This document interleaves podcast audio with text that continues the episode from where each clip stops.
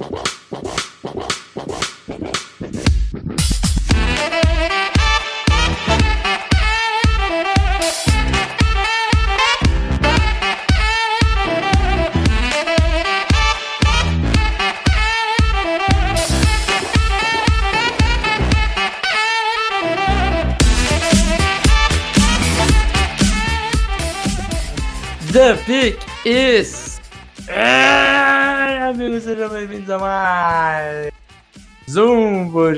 Do On The Clock. Eu sou o Felipe Vieira e Davis. Acho que hoje você vai ler bastante comentários, digo lá. É verdade, Felipe. Tem muita coisa, muitos comentários dos nossos ouvintes aqui. E a minha porta abriu sem querer, então eu vou, estou me levantando enquanto falo isso para fechar. Então não estranhem algum barulho. Mas é isso, estamos com muitos comentários, muitas, muita interação com os nossos ouvintes. Exatamente. Antes de começarmos a interação, uh, tem uma reviewzinha aqui que eu não leio já acho que umas duas, não sei. Mas enfim, tem uma, uma review no iTunes 5 estrelas. Se você não deixou sua review no iTunes 5 estrelas, por favor, faça isso. Como o Pedro, que deixou o seguinte aqui, ó. O conteúdo como um todo é excelente, textos, podcasts e vídeos. Aliás, faz tempo que a gente não faz vídeo, né? Eu preciso gravar vídeos. Os dois sabem Você não muito. faz, né? Que eu sou patético É. nessas coisas. É. Os dois sabem muito de FA e Scout, são ótimos comunicadores e são muito, aten muito atenciosos. O Felipe me respondeu super bem, até leu um texto meu. O Davis também, também me deu várias dicas e recomendações de livros. Dois excelentes comunicadores e grandes caras. Parabéns, sou um assinante extremamente satisfeito. Valeu, Pedrão, cara. Que comentário maneiro de se ler. Pô, legal, Pedro. Valeu, obrigado mesmo. Então, Davis, antes de começarmos a falar sobre o que der pra falar, porque eu não sei se vai dar lá muito tempo, assim. Ah, vamos, Mas- vamos, vamos tocando o barco, diríamos assim. É, e vamos falando do que der na telha, né? É. Porque, teoricamente, a gente tem muita coisa pra falar, principalmente de Underclassmen. A gente vai ter bastante tempo também, porque a temporada da NFL tá acabando. É, aí chega o momento que todo mundo tá só de olho em scout, já, já tá acabando também o período de, de contratação de treinadores novos e tal.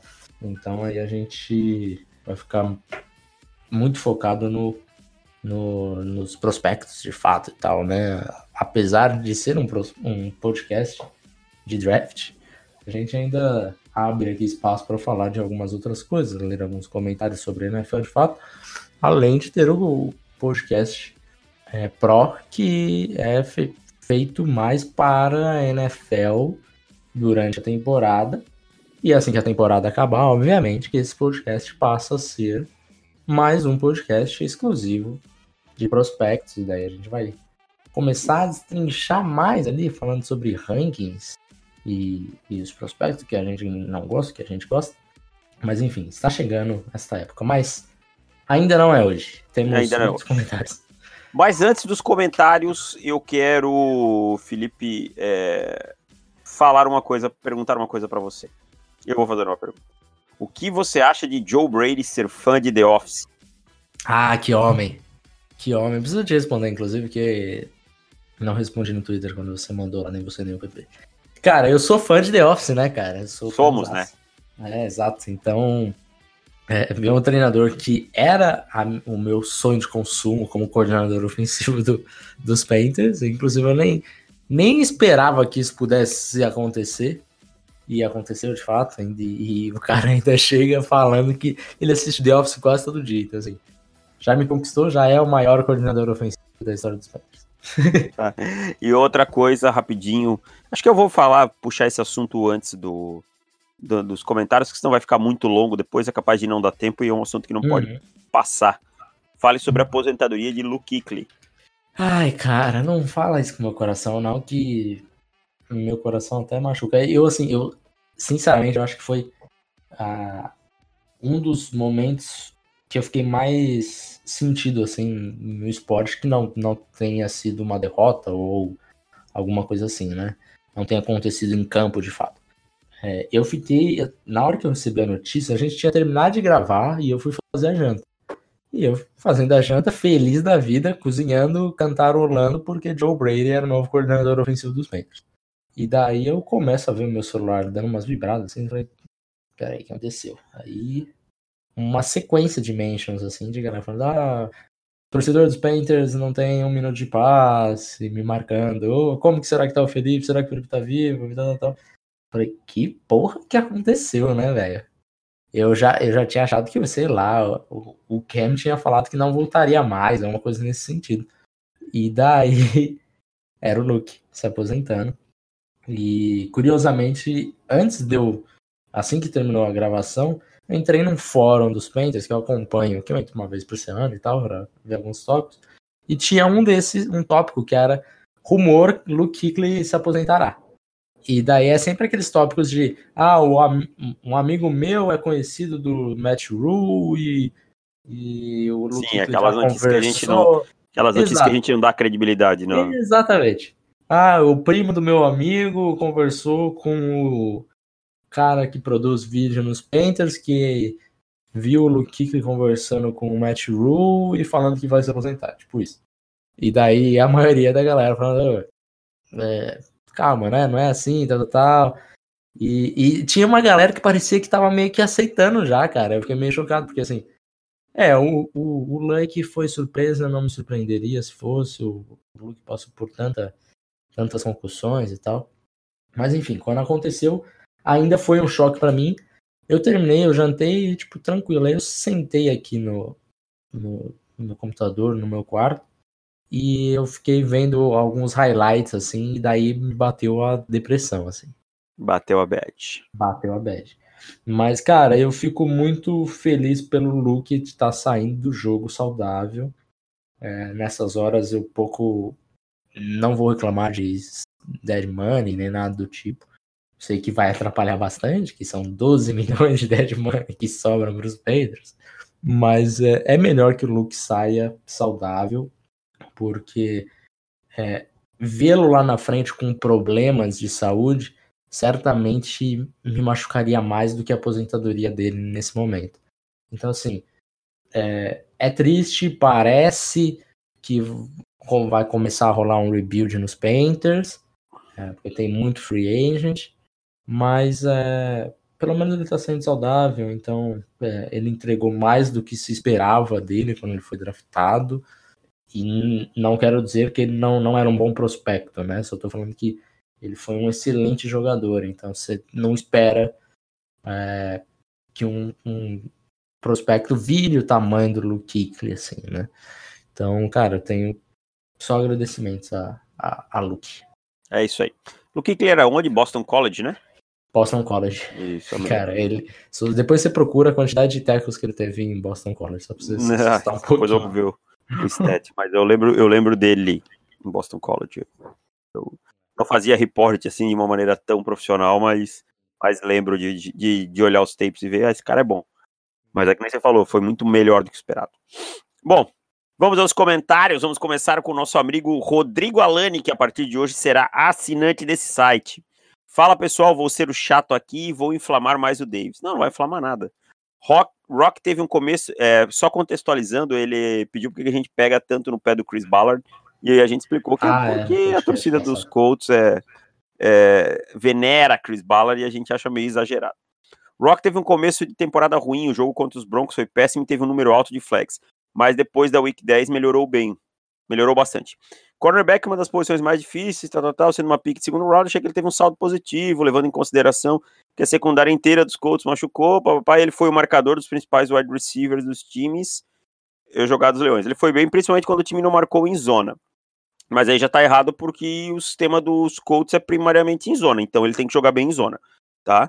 Estou bem, bastante empolgado para o segundo ano dele e acho que ele tem potencial para ser, no mínimo, um outside cornerback 2 sólido no time dos Colts podem não ter gostado da pique, mas o Rock foi bem no Senior Bowl e é um jogador que fez transferência para um programa maior no college, demonstra muito trabalho e evolução rápida. Achei ele e o Jamel Dean os melhores cornerbacks hooks na temporada de 2019. Desafio os senhores a encontrar outros melhores, principalmente que não joguem no slot. Bom, vou começar por aqui, depois eu passo para a próxima pergunta. É, primeiro, por que não que não jogam no slot? Cornerback o, o Byron Murphy teve 19% dos targets no slot, jogou muito bem. Quando você vai enfrentar os Patriots, quem é o principal alvo? Não é o Julian Edelman? Ele joga primariamente aonde? no slot. É, segundo, quantas vezes a gente vê o DeAndre Hopkins, o Julio Jones e alguns outros caras, o próprio Michael Thomas, sendo movidos para o slot para para criarem mismatch. Então, o nickel corner é tão importante quanto. Eu acho que, que passa por aí um erro, mas tudo bem. Eu vou pegar só um jogador que foi escolhido depois do Rocky assim para fazer a comparação, que é o Grady Williams. Ele teve menos snaps porque teve uma lesão, perdeu alguns jogos, mas já dá para a gente ter uma, uma noção. Vamos lá. O Rocky assim é, cedeu 70% do, dos catches em sua direção. O Greedy, deixa eu pegar aqui, pouquinho mais de 60%. Pass rating na direção do Rocky assim, 118. Do Greedy Williams, menos de 100. Tá? É, jardas por target. Do Rocky assim, 10 jardas por target. Do Greedy Williams, 7.8. Jardas por recepção, 12,5 a 15, quase 15 do Rocky assim, tá? É, então, só um jogador, fora para não falar do tape, tá? É, touchdowns cedidos, nenhum do Greedy Williams, dois do Rocky assim, e, e assim por diante. E isso que o Greedy marcou muito mais em homem a homem. Então, assim, Gray Williams foi escolhido depois foi um jogador melhor. Ninguém está dizendo que o Rocky assim não pode ser um bom jogador. O que a gente está dizendo é que a escolha dele nesse ponto não foi uma escolha boa. Ele poderia ter saído mais tarde. Tá? E haviam jogadores melhores antes. Mas a nossa crítica também é por que o Rocky assim foi escolhido naquele momento e quando a gente explicou as nossas críticas à escolha do Rocky assim, as, muitas das respostas que a gente teve é Chris Ballard sabe o que faz e está fazendo certo sem fundamento, simplesmente por ser o Chris Ballard. Então é, é essa. Assim, só para eu dar uma implementada nessa, nessa discussão, é, é, os Colts tiveram três escolhas de segunda rodada. Eu acho que o Rock, assim, eu concordo um pouco com o que ele está falando. Eu acho que ele deu uma evoluída muito boa no final da temporada. Então, é, eu acho que nesse, nesse caso, eu acho que ele ainda tem as suas razões e tal. Mas se a gente vê as três escolhas de segunda rodada, é, a outra foi o Ben Banogu, que eu acho que aí ele não deve concordar que ele foi bem, embora tenha seus dois tenha tido seus dois sacks e tal. É, mas assim, Ben Banogu definitivamente não foi um jogador digno de segunda rodada. E o outro foi o Paris Campbell, que também não foi lá muito bem, né? Ah. É, e, o, e, por exemplo, o DK Metcalf ainda estava na board no momento que o Paris Campbell. E a gente tinha o Paris Campbell lá para a terceira rodada, né? Então, é, e, ah, o, e o Metcalf mais na frente. É. Então, Até assim, acho que o Paris Campbell poderia ter produzido mais, talvez é. o estilo de jogo com o Andrew Luck talvez tivesse dado mais certo. Mas é. assim, a crítica não é direta ao Rock assim, a gente tem o direito de não gostar da pique. A, a questão é simplesmente porque o general manager que fez um bom draft em 2018 pegou, não é um argumento válido para que ela seja uma boa pick em 2019. É essa a nossa crítica, tá? E eu, posso citar outros jogadores que, se você pegar o tape, o Byron Murphy jogou melhor, até o Trayvon Millen teve momentos bons, entendeu? Então, assim, teve outros jogadores que foram bem sim, tá? Agora, passando para a segunda parte, eu vou deixar essa para você responder. É, porque eu já falei demais sobre isso. E sobre o Brian Hoyer, qual seria o plano dos senhores no lugar de Chris Ballard? Com seu QB titular aposentando no último jogo de pré-temporada, pegar o backup do último campeão do Super Bowl não parece tão ruim diante da situação imposta. Eu só vou dar o meu pitaco antes de você responder. O fato de ele ser backup do último campeão do Super Bowl não importa em nada. É. Continue, é. Felipe. É, cara, é, esse fato de. Ai, ser reserva, e ter o pedigree, assim, eu não vou nem entrar no debate porque para mim não, não, tem valor nenhum ele ser reserva de qualquer um que seja. É, e inclusive eu acho sempre uma bobagem tremenda de ah, ele vai ser o reserva do, por exemplo, do Luck e vai aprender com o Luck. Não, não vai aprender com o Luck, ele tem que aprender com o treinador dele. O Luck tá lá para jogar, para treinar e para jogar. Não tá lá para ensinar ninguém. Então eu sempre esse negócio de pegar um jogador e ah, ele vai aprender ali, ou aprendeu com o melhor, é, o jogador que está lá não tem, não tem obrigação nenhuma de ensinar o seu, seu reserva, como o Brett Favre falou já isso, né? É, é lógico que alguns acontecem, mas assim, não, não quer dizer que o cara é um bom jogador, que ele será um bom técnico e E, e isso para mim não tem lá muito valor. É, qual seria o plano? Para mim, se não assinasse com o Brian Hoyer, já era um. Um bom plano, né? Já é um plano melhor. Porque ele é bem ruim. E assim, o, o valor foi alto, né? Do Brian Hoyer. Né? Ele passou a receber mais dinheiro Hoyer nos é Colts do que ele recebia nos Patriots. É. Três anos, 12 milhões, com 5 milhões garantidos a assinar, total garantido de 9. Você deu um contrato para o seu backup ruim de no, com 9 milhões garantidos. Tudo bem, pode cortar ele em 2020, não tem dead cap, tudo bem, não tem problema. Mas é um contrato ruim. É um contrato ruim. É um contrato que pesou no cap hit 3 milhões do ano passado. Por Brian Hoyer é muita coisa. E se ele ficar nesse ano, pesa 5. É, e, e não é como se ele tivesse tido uma boa temporada para justificar e falar, ah, não, pô, né? Foi caro, mas ele jogou bem. É. Foi titular que em dois jogos e perdeu nos dois e teve quatro interceptações e quatro touchdowns. Exatamente. E é. o talvez exemplo, você pegue seu cara do practice squad, por exemplo, o, o David Blau, por exemplo, dos Lions, David é. Blau de Purdue. Pô, o cara foi undrafted é, e ele conseguiu. Eu acho que ele jogou melhor do que o Brian Hoyer jogou, sabe? Brandon Allen em Denver. É, então, exato. Então a o... gente tem algumas. É, o, o, o Kyle Allen, que foi uma desgraça depois de um tempo, mas se ele fosse um backup, simplesmente um backup, ele tá teria bom. segurado a bomba por algumas semanas, né? Exatamente. É, teria segurado um bem, né? Exato. Um backup não precisa segurar a bomba por 16 jogos. Se você precisar do seu backup para jogar 16 jogos, já era. Sua temporada já foi pro espaço. Mas se você precisar dele de 3 jogos, 4 jogos, Talvez o seu adversário não tenha tanto tape dele e você consegue é, segurar a bomba. É. Mas, é, eu, sim, Brian Hoyer para mim não, não vale. É. E aí você tem o. Você citou, né? O, o Allen, tem o. Eu citei o Allen, você citou.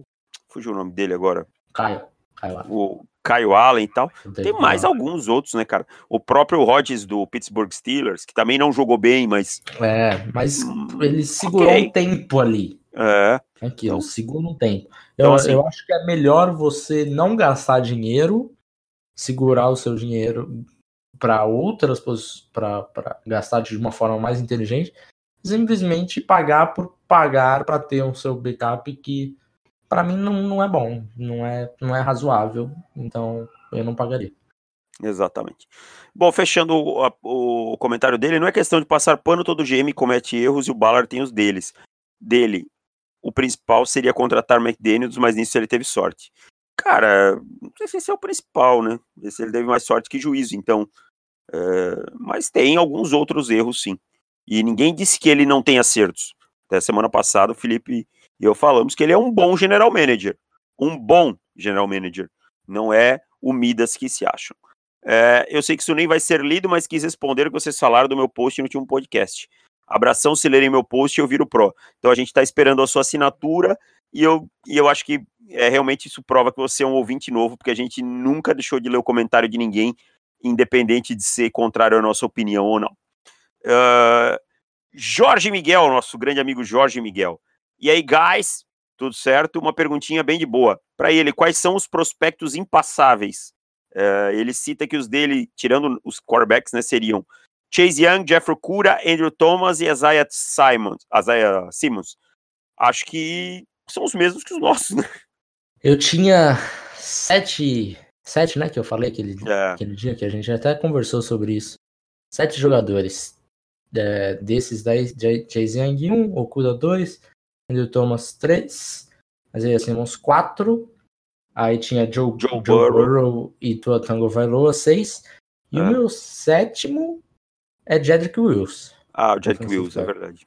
Também acho que não dá pra passar se tiver na boa, não. Então, tem é, sete, então... sete jogadores. Para mim, assim, nesse momento, eu como torcedor dos Panthers estou satisfeito porque é, eu sei que os Panthers terão a possibilidade de selecionar um, um, jogador que eu gosto muito na escolha 7 porque são sete jogadores que eu gosto muito, que eu não passaria. Os Panthers têm escolha 7, então matemática simples, né, né? Vai dar certo. A não ser que seja aqueles, né, 15 top 10. Que prospectos top 10 da Bird. Mas enfim, vai ter. E, e, daí eu tô contando com todas as posições mesmo, porque os Panthers estão nesse status. Né? Alexandre Castro. Fala, grandes mestres do Scout. Parabéns pelo trabalho. Se permitem fazer duas perguntas, aqui vai. É, eu gravei com o Alexandre essa semana, inclusive, lá no, no blog do Seahawks BR, e foi muito legal. Obrigado pelo convite, Alexandre. Vocês estão dando de, vocês estão de acordo com todo esse hype que tem se gerado em cima do Ted Notre Dame, Cole Matt que se declarou? Tem gente comparando até com o Gronk. Minha resposta: não. Eu vi, Calma. mas não me apaixonei. Assim, para a gente comparar com o Gronk, falta bastante. É. falta bastante pra ser um novo Gronk. Tá mas eu acho que ele vai brigar por, por ser Tyrande 1. É, ele tem assim, é, todo mundo sabe que a gente não tem um Tyrande que está apaixonado nesta classe. É, e eu acho que ele vai ficar ali em top 3 de é. Tyrande, vai, vai brigar ali no topo. A gente ainda não fez o, o report dele, talvez eu faça ainda essa semana. Isso não quer dizer muita coisa ficar no topo, né? Também. É, exato, assim, talvez não signifique nem ele ser um prospect de first round pra gente. É. Mas deixa sair primeiro o report dele e a gente vai ter uma, uma visão melhor. Mas até agora não rolou uma paixão. A 2 dele é o exercício para o campo de ideias, que poderia ter sido a carreira de Mariota e Winston se as escolhas fossem trocadas. Cara, eu acho muito complicado dizer isso, porque assim, o Winston enfrentou linhas ofensivas, teve linhas ofensivas ruins e o Mariota sempre teve problemas com pressão. Eu acho que isso não mudaria muito. E o Winston jogaria em, em Tennessee, no começo da carreira, em sistemas completamente desfavoráveis a ele. É isso que eu ia falar. Eu acho que os dois sairiam perdendo. Se é, é, que é possível, sabe? Se é que é possível, exatamente. Exato. A carreira deles foi melhor que, que saiu, né? Porque é isso que você falou. O, o, o Mariota, ele teve um, um talento melhor ao redor dele, principalmente de linha ofensiva. E se ele fosse para Tennessee com o tanto de lesões que ele já teve, se ele fosse para para Tampa Bay, com tantas lesões que ele já teve em Tennessee, cara, se quebrado inteiro. É, não sei não. E o Winston, acho que no, no sistema ele não se encaixaria e, e, por exemplo, neste ano que ele conseguiu produzir, né? Ele entregou muito a paçoca, mas ele conseguiu produzir. Eu acho que ele só teria entregado a paçoca. Exatamente. É o que eu penso, exatamente a mesma coisa. Bom, uh, passando para o comentário do Eitaro. Fala, mestres do draft, qual a maior decepção do college NFL? Time e jogador, pode ser mais um, mas tá no que? Que espaço de tempo? Uh, desse ano? Decepção do college NFL, time e jogador. Então vai lá, qual foi a sua maior decepção no college esse ano? Jogador, vai lá.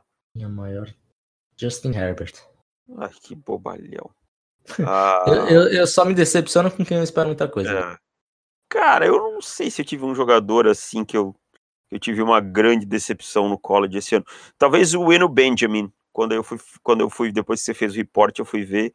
Talvez eu, eu esperava mais pelo, pelo, pelo hype que tinha ao redor. Ah, dele. sim, sim, é verdade. A gente gostava bastante do, do ah, Benjamin no começo, ele, lá em agosto. E já temos o report, já terminei de fazer o report e, e realmente não, não me empolguei, não. Time, time, eu não tenho nenhum time assim que me decepcionou no college. Acho que foi college foi bem dentro do, da loucura do college. Na NFL, na NFL, o time que mais decepcionou para mim foi o Cleveland, o Los Angeles Chargers, que eu esperava, não esperava, e o Philip Rivers, talvez o jogador que mais decepcionou, porque foi uma queda muito grande. Cleveland Browns para mim. É, pelo e, talento e também. É, e eu nem, nem, nem era o tão empolgado quanto muita gente estava com os Browns. Quanto eu. É, você tava muito empolgado com os Bravos. Eu nem tava tanto assim, mas ainda assim apostei que seria campeão da divisão. E passa longe. Qual a maior surpresa do college NFL? Time de jogador. LSU. LSU, Joe Burrow. Joe Burrow. E, e NFL. Ah, cara, acho que o Tennessee Titans, acho né? Os Titans, é. é. Os Titans. E jogador, assim, jogador que despontou, surpresa. O Burrow. Cara, não, não, mas na NFL. Ah, na NFL?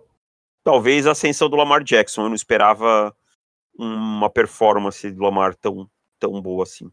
De ah, cara no segundo ano, sabe? Uhum, uhum. Achei que seria uma evolução mais gradativa. É, porque o hype está muito grande nos Estados Unidos sobre Jerry Judy e o Lamb está em segundo. Cara, eu acho que. O Jerry Judy é muito bom. E... É, muito bom mesmo. Uhum. E Mas o, o Lamb é uma questão. É, é, eu acho que tem, tem bastante gente que gosta, assim como a gente prefere o Lamb em relação ao, ao Mas é, é, isso, eu acho que tá, tá meio dividido até, cara. Então tá. Vamos passando aqui para o, o comentário do Augusto, Augusto Souza. E aí, meus queridos, já tava com saudades de vir encher o saco. Minnesota Vikings sempre morrendo na praia. Mike Zimmerman é um treinador de mentalidade defensiva. Mike faz Zimmerman é, é, muito bom. Uh, é, o, é, é, o, narrador da Band. É, é o Mike treinador. Zimmerman. É, e que faz o ataque rodar com run, run heavy e play action, com uma forte defesa. Podemos acompanhar times com essa mesma filosofia sempre morrendo na praia, exemplo, Jaguars de 2017, Bears 2018, e por estupidez do, do coordenador ofensivo, Seattle pode ser o time desse ano junto com os Vikings? Já foi. É, vocês, como GM dos Vikings, fariam o que com essa situação do time do Mike Zimmer? Forte abraço e obrigado como sempre. Difícil, né, cara? Eu acho que o Mike Zimmer entra um pouco na situação de Pete Carroll. É, né? Sim. É, eu, eu acho que tanto o Mike Zimmer quanto o Pete Carroll são bons treinadores, ótimos treinadores naquilo que eles é, se entregam. Então, Sim. naquilo que eles propõem. Eles são muito bons nisso, são bons treinadores e tal. É, o que eles propõem são o que eu proporia? Não. Nesse, nessa temporada não, ainda tivemos o, o Mike Zimmer com um, com um coordenador ofensivo, com Kevin Stefanski, que eu acho que ele conseguiu tirar o máximo que ele conseguia. Assim, o, o Stefanski, muita gente achou estranho quando eu falei que eu queria muito Stefanski, porque você vai assistir o jogo dos Vikings, e é um jogo que foca no jogo terrestre tal, tal, tal, play action. Teoricamente, é um jogo que a gente costuma é, falar bem aqui, né? E, e não o nosso preferido. Mas ele desenvolveu isso muito bem, o Stefanski. E, e por, pelo que a gente ouve falar, ele gostaria também de adicionar algumas coisas diferentes que com o Mike Zimmer não, ele não pôde. Então, agora que ele foi contratado pelos Browns, eu acho que a gente vai ter essa possibilidade de enxergar algumas coisas um pouco diferentes, mas ainda assim é, muito bem treinado, como foi os Vikings nessa temporada. Exatamente, é um time que, que fazia o que se propunha bem, né? Essa, é. essa isso acho que resume bem.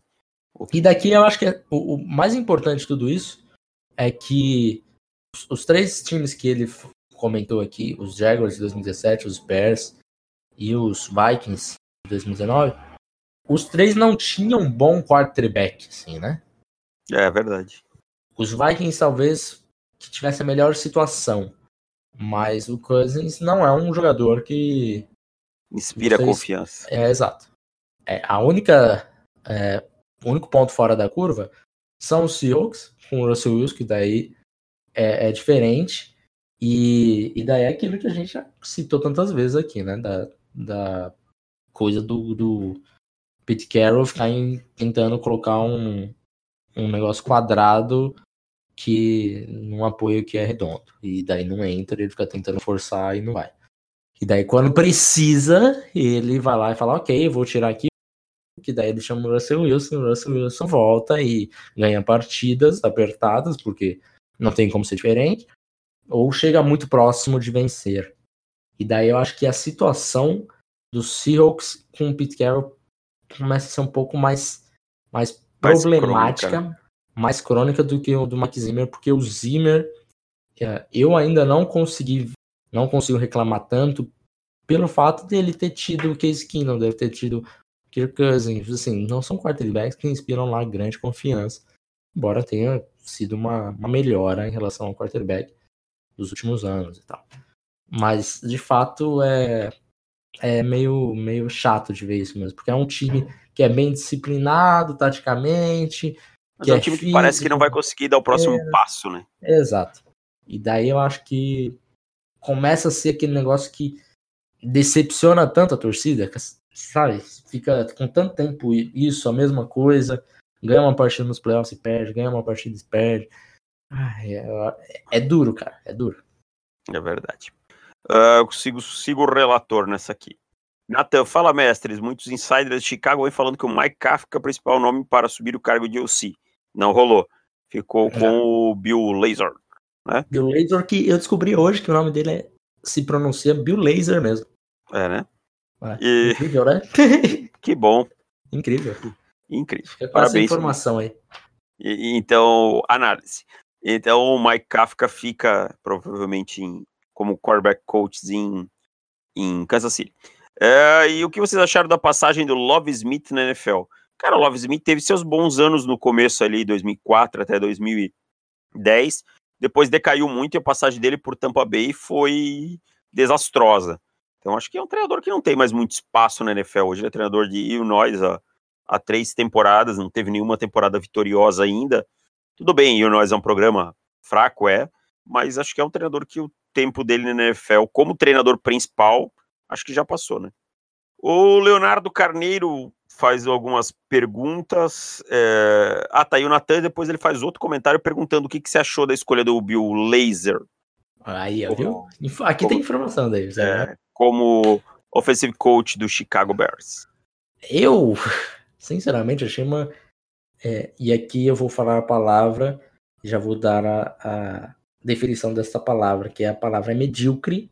Né? Muita gente acha que medíocre é, é ruim, péssimo e tal abaixo disso, e medíocre é apenas mediano.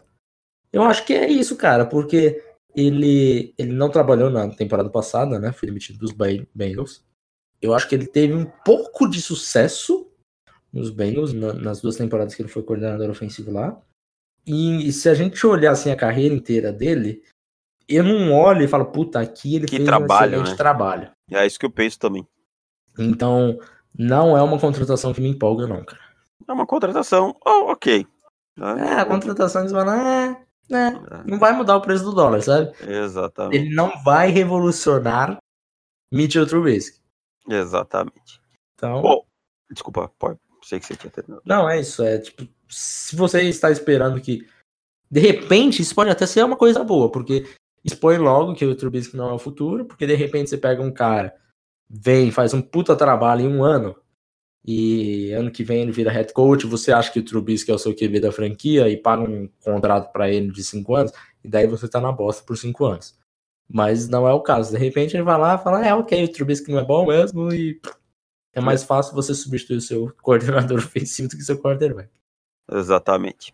O Leonardo faz uma pergunta perguntando a partir de que ano que a gente faz o trabalho do guia do draft. o primeiro foi em 2018, né? 2018, 2018, 2019 agora é, é o terceiro. Isso. E ele fala do Shaq Lawson de Clemson, que era um cara top 10, mas caiu por causa de uma lesão crônica no ombro, caiu para 19 e os Bills pegaram. Só foi ter algum destaque nessa temporada é, e o time não, não exerceu a opção de quinto ano. Aí por isso a gente tinha o reporte dele, não, a gente não tem, porque nessa época a gente nem se conhecia ainda. E o que vocês acham do prospecto e o que acham do jogador que ele se tornou? Cara, eu lembro que eu gostava do Shaq Lawson, mas eu eu assim, eu tinha é, alguma, algumas coisas com ele, especialmente a questão do band dele. Eu achava que ele era um cara muito físico, um cara que era um cara que era capaz de vencer pela força, pela força e pela explosão física dele, mas eu não achava que ele tinha um band de elite e eu não gostava muito do uso das mãos dele, que eu achava que em alguns momentos ele era meio limitado, a variação de movimentos. Eu acho que ele se tornou um jogador mediano, eu esperava mais dele, essa é a, essa é a verdade. Você lembra de o que você, você pensava? É, eu, eu, eu, eu, lembro que eu, que eu gostava o suficiente assim para não ter criticado a escolha dele no Na 19, né? Momento. É. Mas eu também lembro que eu não, não era muito fã do, do band dele. E, e aquilo que eu falo, para mim, Edge Rusher precisa ter duas coisas, explosão e band. Especialmente primeira rodada, né? Exato. Então, provavelmente ele teria sido um prospecto de segunda rodada na avaliação do clock que a gente já, já tinha feito, mesmo se fosse o, o nosso primeiro sistema, né? Uhum. Porque mesmo é, explosão em band valia bastante já desde o primeiro ano. Então, mas assim, ainda assim esperava mais da carreira dele. Achei que, que a carreira dele foi meio decepcionante. É, ele, ele, acha, ele pergunta se a lesão pode ser fator determinante para sua carreira não ter decolado. Eu acho que não, cara. Acho que passa muito por isso que a gente falou de É, cirurgia no, no, no ombro, assim, não é uma parada que vai, é. vai matar a carreira, sabe? Principalmente de Edge Rush. Então... É. O fato dele ter sido draftado pelo Rex Ryan, que jogava na 3-4, explica sua dificuldade no 4-3 do McDermott? Cara, acho que não, porque assim, ele teve o melhor ano dele nessa temporada. Né? Com 6 sacks e meio e 13 tackle for loss. Então acho que não passa por aí, não. É, é relevante para o DED o sistema 3-4, 4-3 ou a adaptação é moleza? Se fosse o Brandon Bean, deixariam ele testar o mercado? Olha, cara, na NFL atual e mesmo no college, eu acho que não é mais um complicador tão grande. Claro que você vai ter aquele Ed que é mais aquele típico de Ed 4-3, que joga com a mão no chão, tal, aquele cara com o braço longilíneo, que não é acostumado, mas eu não vejo mais como uma transição tão complicada. Uhum. E, assim, acho que hoje com tanto níquel, é, os jogadores já estão já tão bem acostumados com isso e, e já vêm mais prontos do college para essa transição também. Alguns falavam, por exemplo, que o Von Miller é, não poderia jogar em Denver porque ele era um linebacker de, de 3-4 e depois foi 4-3 e a primeira jogada dele na NFL ele forçou um fumble. Então, tá, tá por, passa por aí. E se vocês fossem o Brandon Bean, deixariam ele testar o mercado? Eu deixaria. Eu não, não é um cara assim que eu, que eu pagaria depende uma do valor, né, É, tudo depende do valor, mas é. eu digo assim, não é um cara que eu pagaria muito, não. Não, não faria muito esforço, não. É. Mas depende do valor. Se, se ele aceitar, ainda mais com a aposentadoria do, do Lorenzo Alexander também, né? Uhum. É, eu acho que se ele aceitar uma situação de saber que ele não, não tem cacife para ser ganhar dinheiro de titular, de repente para rotação acho que ele cai bem. Exatamente. Mas é que nem você falou, não, não gastaria mundos e fundos, não. Ah, não. O Augusto tem outra dúvida. Tem algum livro, conteúdo em português ou inglês com breakout de conceitos de futebol americano? Tipo explicando detalhadamente o que é dagger, flood, scream, etc. Valeu. Tem vários, né? Em inglês tem vários. É, bastante coisa, cara. Uh... Mas, hum. sinceramente, se você estiver pesquisando só esse tipo de conceito de passe e tal, eu acho que vale mais a pena você pesquisar em blogs porque a gente tem muito blog bom explicando detalhadamente isso. Imagem, vídeo junto nos artigos é... e tal, talvez te ajude a facilitar. Isso. Te ajude, facilite o entendimento. É, porque é, assim, por tem alguns, algumas situações, principalmente quando você passa, que é, para mim, né, eu aprendi melhor vendo. Que é, lendo. Vendo, é, exato. Então vai da sua diferença de pegar o conhecimento e, e, e absorver isso e tal. Aí vai de você, mas eu acho que se você pesquisar em, em alguns blogs, você consegue matar sua dúvida aí. É, tem o, o Inside the Pylon, que sempre tem bastante coisa interessante lá que você consegue também já já é uma, uma boa fonte, assim, se eu, se eu puder te, te recomendar de cara, o Inside the Pylon é um, é um bom site. É. O Leonardo... Pylon, é, que você andou os labs, é. você vai ter o... Seed Scams também. É, tem bastante coisa. É só procurar aqui que acha. Tem alguns comentários que vão passar aqui por um post que eu fiz da minha Big Bird, mas eu vou, vamos ler todos porque vai, vai preencher. Já estamos aqui, já estamos cagados. É, que, que é o peido para quem tá, né? o, o, o, Leonardo novamente pergunta: os Bills com o Singletary estão com servidos com o running back recebedor e elusivo. Considerando que o McDermott gosta de dois running backs e ele não tenha um power back, pode ser que o Gore se aposente, possivelmente. É, hum essa escolha pode ser endereçada no draft. Dos listados em sua Bird, qual deles teria essa característica como principal? Por favor, inclua na resposta, se possível, Nadir Harris e Zach Moss, que não estão nessa lista. Cara, o Nadir Harris, ele voltou para Alabama, ele vai jogar o senior year dele, então ele está, está fora. Dos Sim. que estão na minha Bird, todos eles são jogadores hum, completos e que podem ser o running back 1, mas não diria que são que tem como característica ser um power back que ali eu citei Travis Etienne, Jonathan Taylor, J.K. Dobbins e DeAndre Swift. Se você uhum. quer um power back, eu acho que talvez o Zach Moss possa ser o mais próximo, mas é. ainda tenho minhas dúvidas se ele é um power back, assim, aquele modelo mais, tipo, parecido com o Frank Gore. Mais classicão, é. é. vamos ver quem que eu acho aqui que pode ser parecido, cara. Deixa eu abrir a minha lista aqui. Talvez o, o Hillary, né, pode ser um cara... Ah, o Kishan Vaughan pode ser um cara que, que pode fazer esse papel, tá? que é um jogador interessante. O La Michael Pirine. Eu ia falar exatamente ele. Uh, que tem essa característica de, de gostar do contato. Então são dois nomes assim que me vêm à cabeça, são, são esses caras. Mas depende do quanto você quer gastar. É, eu acho que não vale a pena gastar alto num power back. Eu, eu penso assim. William Rezende, levando em consideração valor de posição e necessidade, suponhamos que Green Bay a posição é 32, go pack go, e está disponível o linebacker Kenneth Murray e o offensive tackle Mac Becton. Com quem vocês pegariam? Outra pergunta. Como vocês veem o Murray em marcação de passe? Dá sua opinião primeiro aí sobre qual dos dois você pegaria. Cara, eu, eu vou falar um negócio que o Spin comentou comigo, eu concordo um pouco com o Spin. O Kenneth Murray me incomoda em um ponto que eu acho que ele é. ele Em algumas jogadas ele é muito soft. E o Mac ah, Beckton, e o Mac Beckton é, é o contrário. É o oposto disso. Eu acho que eu ficaria com, com o Beckton. Olha, analisando pela situação de Green Bay, eu acho que eu iria com o Kenneth Murray. Tá? Acho que eu iria com o Kenneth Murray por, por conta da, da necessidade de Green Bay, acho que Green Bay se vira melhor com os offensive tackles que tem. Quanto ao jogo de passe, assim, ele não é fabuloso, tá longe do Isaiah Simmons, mas ele é um jogador capaz de cobrir ali esse meio do campo, de cobrir um running back, ele tem velocidade para isso, tá? Então, assim, é satisfatório. Não é fenomenal, mas é um, é um linebacker satisfatório na cobertura de passe a princípio. Uh, passando para o Caio Vanucci. Grandes mestres, qual tá o material, livros em inglês vocês indicariam para se aprofundar sobre o jogo? Cara, vai. Se você quer entender melhor de conceitos, olha o que a gente falou para Augusto. Né? Se você é... quiser se aprofundar um pouquinho mais, entra no Scout Academy. É.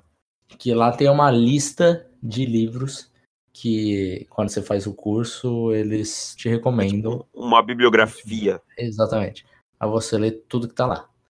É, eu, obviamente, não consegui ler tudo, porque tem, sei lá, uns 100 livros lá. Mas eu consegui ler bastante coisa e eu acho que, que lá me. que esses livros me, me ajudaram bastante, assim, me deram um conhecimento que eu, que eu acho que eu tenho um salto de um ano para o outro depois de ler tanto livro. Então, se você quer saber alguns livros, lá já está separado né, muito bem, assim, por é, segmentos. De, assim, né? de, exato.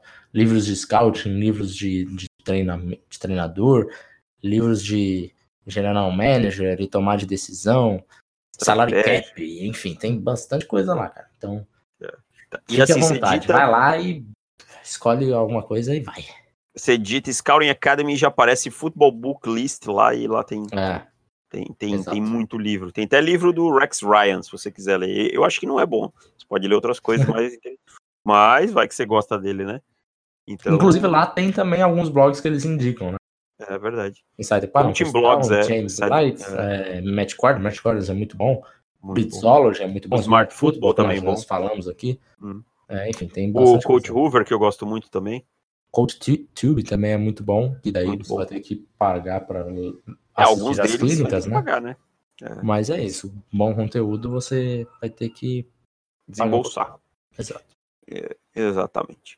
Uh, e eu saí da página de comentários sem querer, por incrível que pareça, para olhar esse negócio no Scouting. Eu tenho aqui, eu tenho aqui. Tenho aqui então segue lá, segue lá. Uma segue do Thiago Arsandi. Eu tenho aqui a do, do comentário de 132, depois sabe o seu aí. Tá, tô abrindo aqui. A Thiago Arsandi mandou o seguinte: Fala dupla, tudo certo por aí? Tenho duas perguntas a vocês, aí vão elas. Um, qual a melhor temporada de um QB pelo college? Burrow, Burrow. Burrow em 2019 ou Newton em 2010? Se a gente respondeu no Pro, né? É, exato. Eu, eu, eu fico Pro. com o Burrow, cara. Ficou o Burrow. É, só para deixar o contexto aqui, que eu falei no Pro, vou repetir. O Burrow, ele estatisticamente foi a melhor temporada da história, blá, blá, blá, blá, blá, só que ele teve muito talento ao redor, tanto de linha ofensiva, quanto de running back, quanto de tight quanto de wide receiver. Então, assim, ele teve todo o talento ao seu redor. E de coaching staff também, que foi muito bom. O Newton, não tinha um puto do lado para ajudar o cara. Ele não tinha ninguém. Se você olhar o time hoje e ver quem que vingou na NFL do ataque, a resposta é zero. E a resposta já era zero dois anos depois da final, depois de 2010. Então, assim, realmente o talento não existia e os treinadores também não eram grandes coisas continuam não sendo, né? A torcida de Auburn já não aguenta mais. O Álvaro pergunta: qual, é, é, contextualizando da Bird, qual jogadores podem ser escolhidos numa posição acima por necessidade de time ou por estilo técnico? Cara, é muito cedo para dizer, porque aí isso precisa muito do free agent, sabe? Qualquer quarterback. É, mas eu ia dizer qualquer quarterback, Justin Herbert, é, é, Tua Tagovailoa, Joe Burrow e aí por diante. Uhum. Uh, Jardel Orton. Boa tarde, Davis. Vejo alguns mocks que o Andrew Thomas sairá na 8 para os Cardinals. Ele causaria bastante impacto na OL dos Cards? Sim, muito. Pera, quem? Andrew Thomas sairá na número 8 para os Cardinals. Ele causaria ah. bastante impacto na OL dos Cardinals? Muito. Bastante. Tá? Thomas é um jogador pronto para jogar. É um cara que vai chegar, botar a camisa e jogar. E a gente sabe que os Cardinals têm muitos problemas na linha ofensiva, então é, é, seria bem interessante para eles. Eu confesso que eu tenho minhas dúvidas se os Cardinals vão de OL na primeira. Nossa senhora.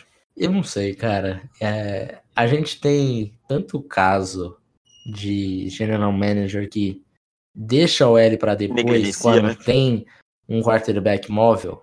E o quem é um general manager bem fraco escolhendo, cara? É, então assim, eu não sei, cara. Eu tenho medo de deles vierem aqui na 8 e falar: foda-se, Jared Pega um wide receiver aí. É, isso quer dizer, pega o wide receiver aí vamos sentar o pau. Exato. Veremos. E aí o, o. Ainda o Cliff Kingsbury comemorando. Uhul! Mais velocidade! Uhul.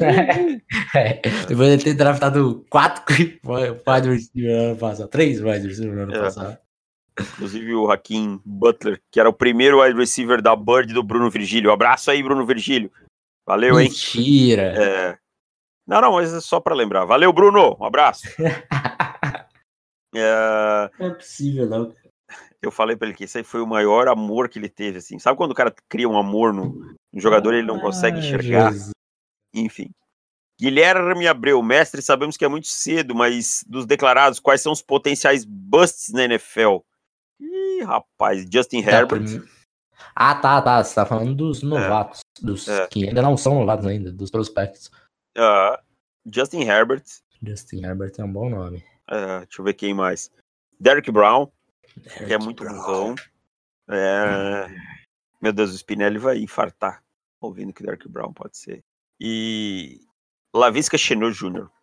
Chenot pode ser aquele cara que não se Fulton. Ah, o Fulton. Mas acho que o Fulton não chega com. É, pode ser. O Fulton, o problema é muito handsy, né? Muita mão, muita coisa, muito contato. Pode se tornar uma máquina de flags, né? Acho que passa muito por aí. Apesar de eu gostar bastante do Fulton, ele caiu muito nas últimas semanas para mim. Pode ser que esse estilo agressivo dele seja uma boa para ele na NFL, como pode também ser a pá de cal. A pá de cal. Bruno Fonseca, os Broncos devem draftar um wide receiver na 15. Ruggs ou T. Higgins, visto que Sid Lamb e Jerry Judy não estarão mais na Birds. Na Bird ou vai de OL e pega outro wide receiver na pick do segundo round. Eu queria muito que sobrasse o Aaron Ruggs. Cara, eu acho que assim, Ruggs e T. Higgins eu não tenho nem dúvida que é na 15 que é Ruggs, seria, entendeu? Mas aí vai depender do L que vai estar disponível. Por exemplo, se tiver um Tristan Wirfs, um Jedrick Wills ou um Andrew Thomas, o que eu acho que não vai acontecer, tem que atacar um desses caras e pegar um wide receiver depois. Um Jalen Rager, um Brandon Ayuk, algum outro desses caras. Agora, se você quer pegar um wide receiver entre esses dois, eu fico Aaron Ruggs. Acho que o T. Higgins é um cara mais para final de primeira rodada, começo de segunda.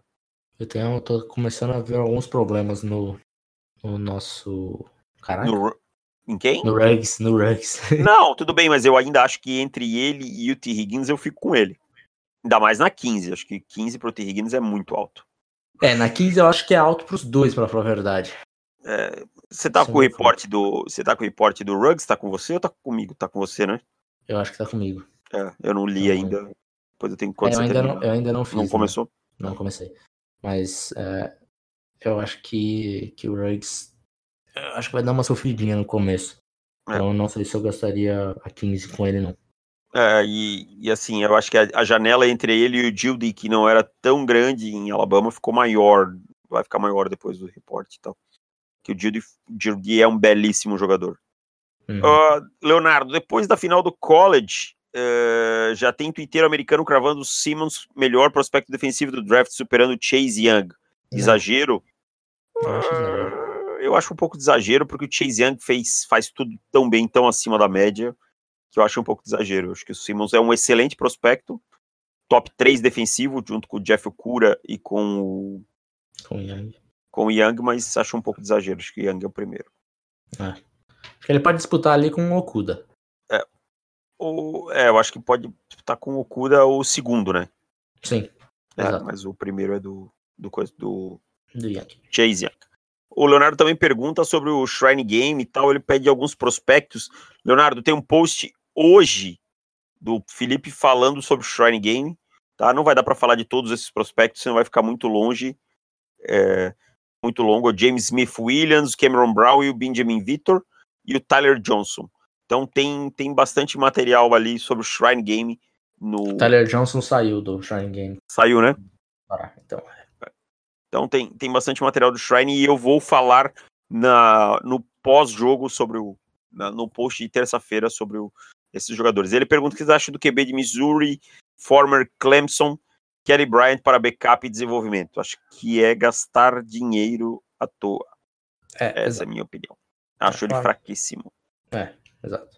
E agora ele faz uma. um- Buscar ele como undrafted e dar uma, dar uma prioridade nele como free agent, eu acho ok. É. Mas gastar escolha com ele, eu acho desnecessário. Sabe quem ele, sabe quem ele me lembra? Ele lembra aquele QB grandão lá de Buffalo do ano passado. Como é que era o nome dele? Que, que- Jackson.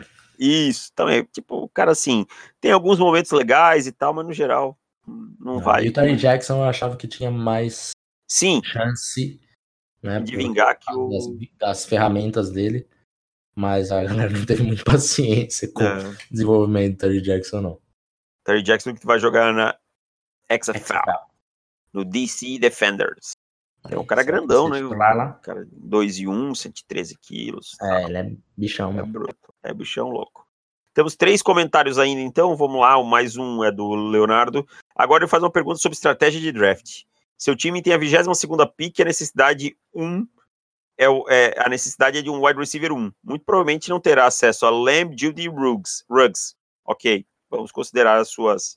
De modo que vocês achariam mais interessante, dada a profundidade da classe de wide receivers, draftar outra necessidade BPA de posições com menos profundidade e deixar para escolher o wide receiver na 53, ainda que seja a sua maior necessidade? Sim. Se não tiver um wide receiver que você considera que vale na 22, você deixa e pega outra posição. Ah, possivelmente você vai ter que pegar lá um Jalen Rager, alguém assim, e aí um Brandon Ayuk, que pode ser o seu wide receiver número um, dependendo de como se desenvolver. Uhum. Lucas Amaral. Fala, grande, Felipe, grande Davis e Felipe, sou muito fã do trabalho de vocês. Queria saber a opinião do Felipe sobre a expectativa dele sobre o nosso Panthers com o Rue e o Joe Brady. E por último, os Panthers podem entrar em um processo de rebuild após a aposentadoria do Luke e as incertezas de Ken Newton. Acho que a última pergunta você respondeu lá no começo, né? É, eu- acho que assim, passa, tudo se passa por Ken Newton. É, eu ia dizer, eu acho que passa por aí. Se o Ken Newton falar, diga ao povo que fico sobre esse- com esse contrato bosta mesmo que eu tenho, beleza. A gente renova com alguns nomes que a gente tem, que a gente tem bastante nome, né? Inclusive, na defesa, então, pelo amor de Deus. Se ele falar, meu amigo, olha, eu tô fudido dois anos, é, eu não vou jogar mais uma temporada sem ter um contrato a longo prazo, e daí Ken Newton pede para ser trocado. Pode ser uma possibilidade. Aliás, pode não, é uma possibilidade bem grande. E daí, ele sendo trocado, aí é rebuild completo. Esquece. Você pode, inclusive, começar a falar Thank for Lawrence, Thank for Sunshine, Thank for Fields, porque 2020 será um ano trágico. De, de trágico no sentido de talento no elenco. Eu acho que o Matt Rule e o Joe Brady farão, farão um excelente trabalho. O Brady, pra mim, é. A lá, Brian Flores? Eu acho que pode ter essa possibilidade, cara. É. Eu acho que essa possibilidade. É, exatamente. Como criar a cultura que você vai construir ali. Eu acho que isso é Exatamente. muito mais importante também do que simplesmente perder para ter a pick 1. E ver quem serve e quem não serve, né? Pra- É.